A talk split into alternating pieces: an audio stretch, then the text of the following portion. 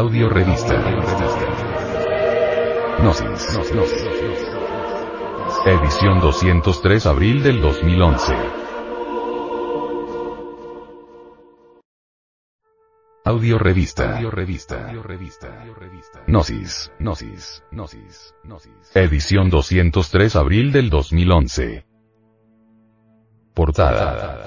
El pecado original, fresco de Michelangelo Buonarroti en la Capilla Sixtina.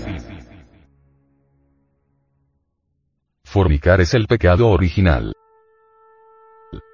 En el Edén los seres humanos eran inocentes porque aún no habían fornicado. Nos dice el venerable maestro. Samael Aumeor. Los hombres y mujeres del Edén comían los frutos del árbol de la vida, y los cuatro ríos de las aguas puras de vida nutrían a las raíces de los árboles del huerto. Los hombres y mujeres del Edén gozaban de las delicias del amor entre los bosques profundos de un viejo continente que llamaban Lemuria. Y vio la mujer que el árbol era bueno para comer y que era agradable a los ojos, y árbol codiciable para alcanzar la sabiduría. Y tomó de su fruto y comió, y dio también a su marido. Él comió así como ella. Y fueron abiertos los ojos de entre ambos, y conocieron que estaban desnudos. Entonces cosieron hojas de higuera y se hicieron delantales. Así fornicaron, es decir, perdieron sus secreciones sexuales, y sacóles Jehová Dios del huerto del Edén.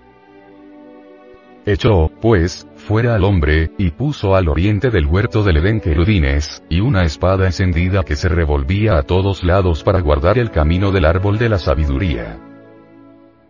El hombre perdió sus poderes divinos cuando violó el sexto mandamiento de la ley de Dios, que dice, no fornicar. No derramar sus secreciones sexuales a través del orgasmo, del espasmo. En los tiempos antiguos los hombres y las mujeres eran verdaderos magos que tenían poder sobre el fuego de los volcanes, sobre el viento y los huracanes, sobre las tormentas del mar y sobre los grandes terremotos. Cuando el hombre fornicó tuvo que trabajar con dolor porque perdió sus divinos poderes, y cardos y espinas le produjo este valle de amarguras. Antiguamente, cuando el hombre no había salido del Edén, el acto sexual solo se verificaba dentro del recinto sagrado de los templos de misterios bajo la dirección de los ángeles. Así nacían hombres y mujeres puros entre las espesas selvas de la Lemuria.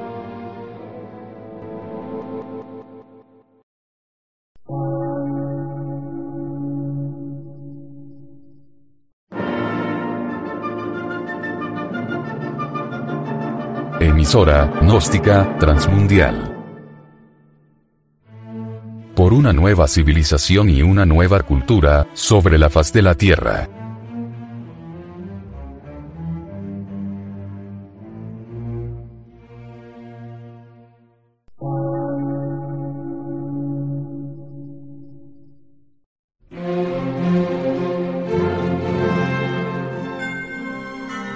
Medio de radiodifusión. Científico, artístico, místico y filosófico. De la Asociación Colombiana de Centros de Estudios Gnósticos, Antropológicos, Psicológicos y Culturales. A. C.